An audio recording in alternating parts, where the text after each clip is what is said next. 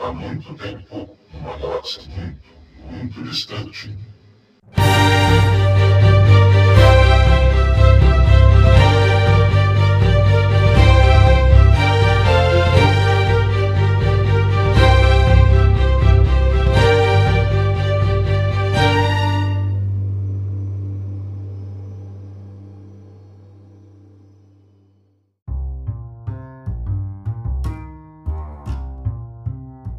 Bom dia, boa tarde, boa noite.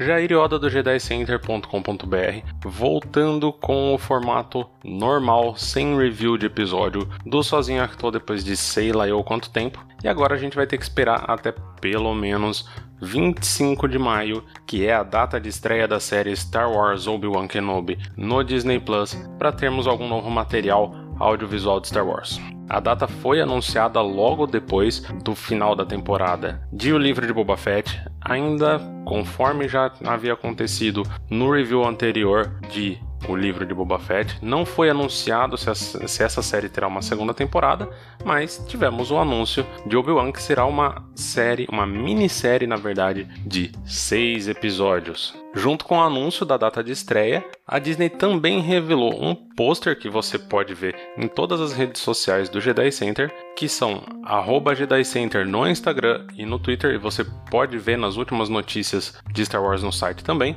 e pode ver no facebook.com.br Jedi Center. E aí a máquina de marketing da Disney de lá para cá tá soltando coisa até não poder mais, né? Por exemplo, logo depois do final da temporada de O Livro de Boba Fett, Will McGregor falou sobre Kenobi para a revista Forbes.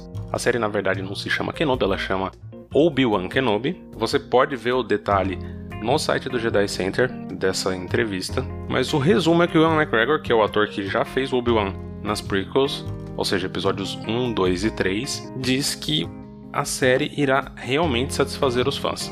Caso você não tenha notado, não se lembre ou não tenha esse conhecimento, apesar da gente comemorar o dia de Star Wars todo ano no 4 de maio, na verdade é 25 de maio, que é o aniversário da saga. Obi-Wan será lançado na data dos 45 anos de aniversário de estreia do primeiro filme. Eu vou ler aqui a notícia para que você não precise. A Forbes falou com McGregor, que hoje tem 50 anos, enquanto ele promovia o novo anúncio que ele fez para Expedia, que é uma empresa de viagens que eu não conhecia e que eu não sei se tem no Brasil. E quando ele foi perguntado sobre seus sentimentos interpretando Obi-Wan e como foi voltar a vestir o manto icônico mais uma vez, a resposta dele foi: Oh meu Deus, bem, eu adorei interpretá-lo novamente. Quero dizer, é bem interessante depois da experiência de fazer os três primeiros filmes e tentar viver por aquela recepção no mundo, que nem sempre foi brilhante, devo dizer. E agora, conhecendo a geração para a qual fizemos esses filmes,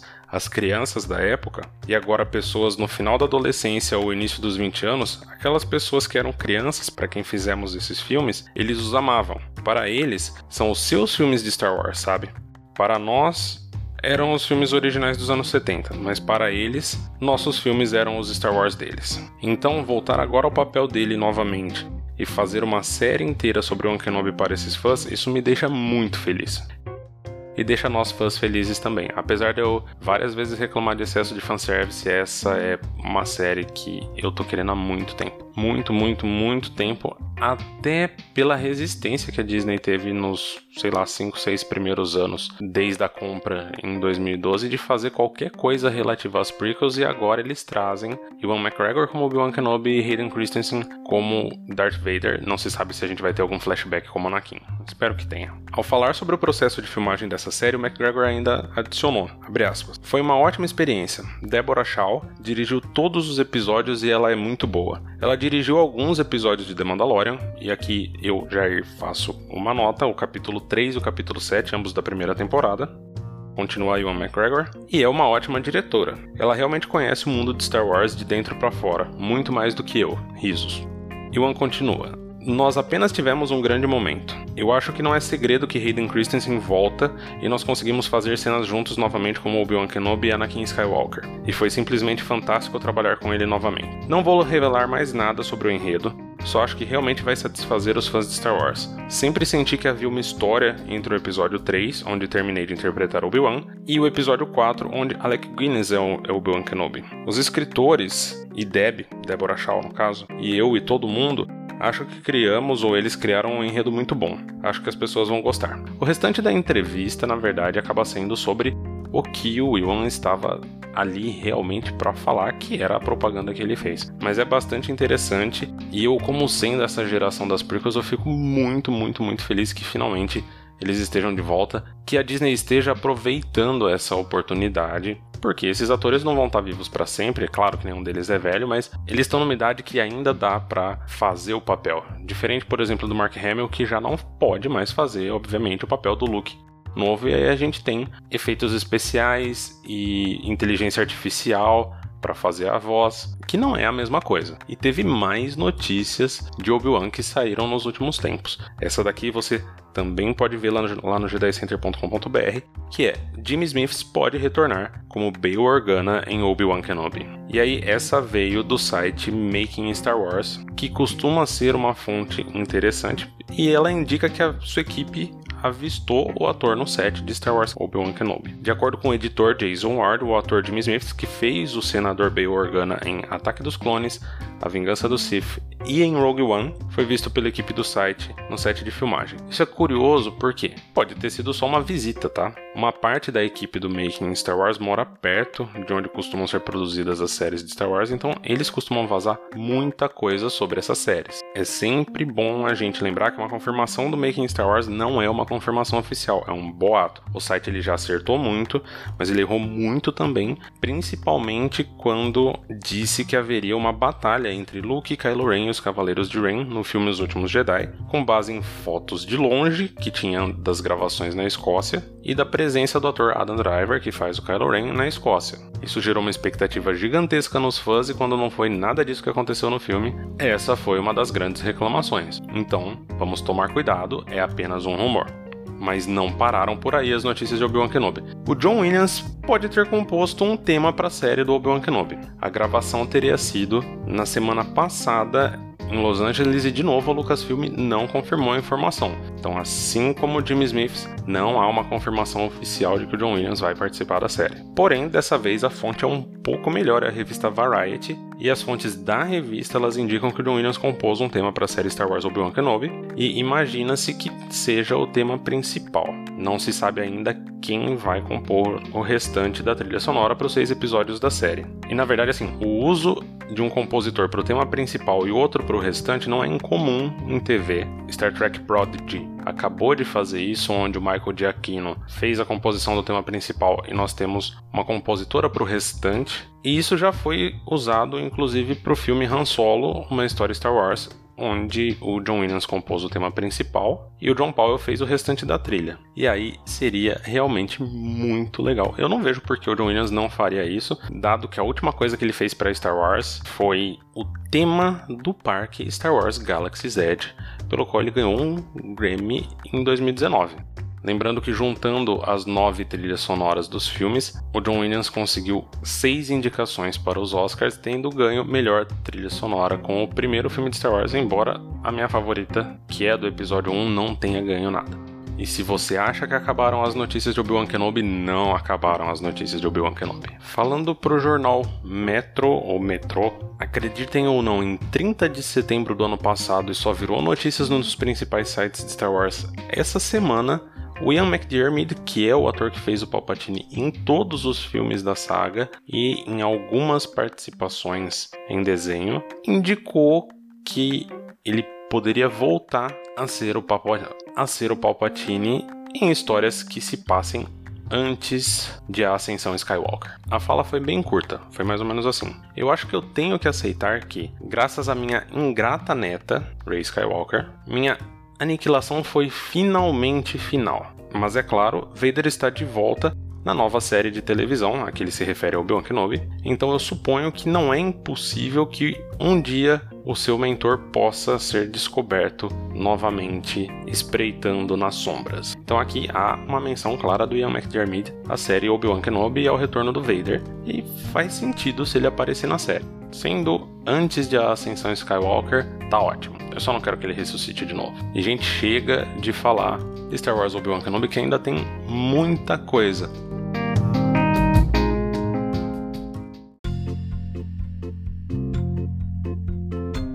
A gente falou de trilha sonora aqui, a gente teve muita novidade desde o final de The Book of Boba Fett, de O Livro de Boba Fett, duas semanas atrás. No dia 11 de fevereiro, nós ganhamos uma versão estendida da trilha sonora de Rogue One, uma história Star Wars, que é do Michael Giacchino. Ela passou de 21 faixas na versão original lançada na época do lançamento do filme para um total de 57 faixas. Tá muito legal, muito, muito, muito legal. E no mesmo dia a gente teve a parte 2 da trilha sonora de O Livro de Boba Fett, contendo a trilha dos episódios 5, 6 e 7. O volume 1 já tinha saído antes, contendo dos episódios 1 até 4. Essa é uma trilha sonora bastante interessante e que segue mais ou menos o que a gente estava falando anteriormente. Os temas são compostos pelo Ludwig Göransson, que é o compositor dos temas da série The Mandalorian, mas a trilha sonora completa é feita pelo Joseph Shirley, que é um cara bem menos conhecido e que sempre trabalhou com o Ludwig.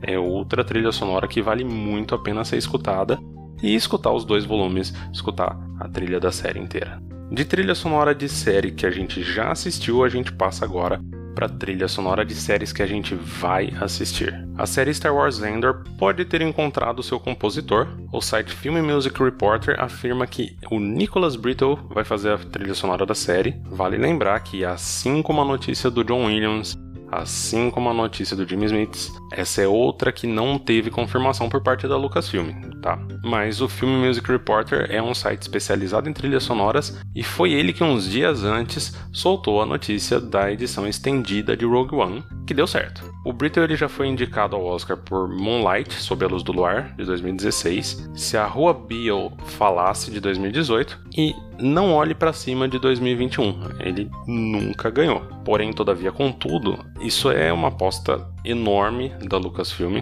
trazer grandes nomes do cinema para a TV. Tá trazendo o John Williams, tá trazendo o Ludwig Göransson fazendo a trilha do Mandalorian, que é um cara que já fez muitos filmes de cinema, e a gente fica esperando para ouvir o que o Nicholas Brittle provavelmente vai fazer, supostamente vai fazer, quando a série chegar entre outubro e dezembro de 2022. primeira temporada da série já tem 12 episódios confirmados. Vai ser a maior temporada de algum live action de Star Wars no momento.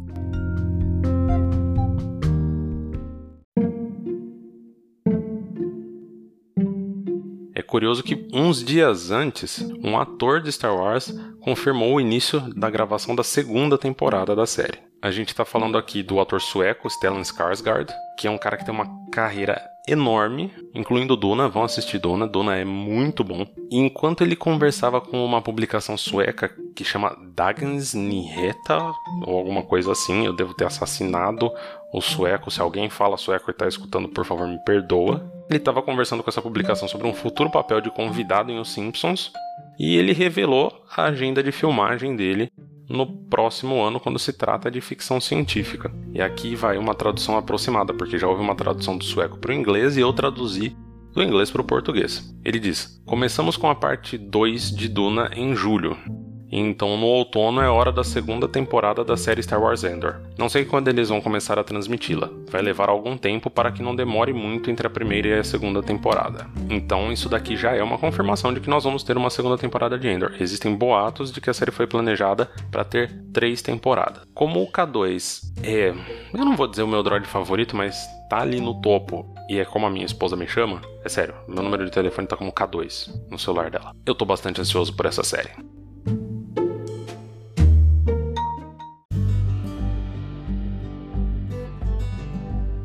Para terminar as notícias, vamos para o mundo dos games. The Force Unleashed foi relançado para Nintendo Switch.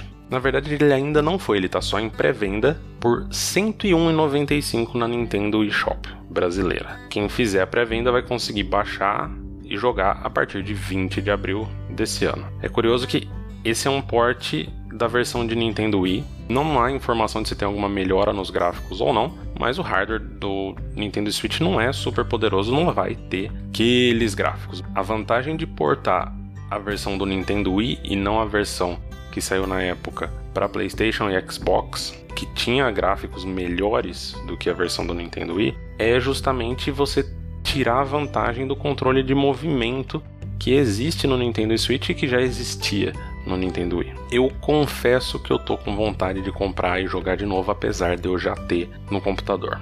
Agora, se alguém quer jogar coisa nova, para terminar realmente de vez as notícias, Star Wars Hunters teve lançamento em Early Access para celulares Android. Eu mesmo baixei essa semana e ainda não comecei a jogar. É um jogo para Android, iOS e Nintendo Switch. A versão para Nintendo Switch ainda não está disponível e eu não encontrei nenhuma confirmação sobre a versão de iOS, mas eu consegui baixar a versão de Android no meu celular. Star Wars Hunters é um jogo que o gameplay é meio combate de arena em multiplayer, são 4 contra 4. A história, se é que tem uma história, realmente se passa mais ou menos no mesmo período de The Mandalorian, o livro de Boba Fett, ali depois da queda do Império. Por enquanto a gente só sabe que a história ou o passado de alguns personagens vai ser explicado no livro Star Wars Hunters Battle for the Arena, ou Batalha pela Arena, que vai sair nos Estados Unidos em 1 de novembro desse ano e não tem ainda nenhuma confirmação de se vai sair no Brasil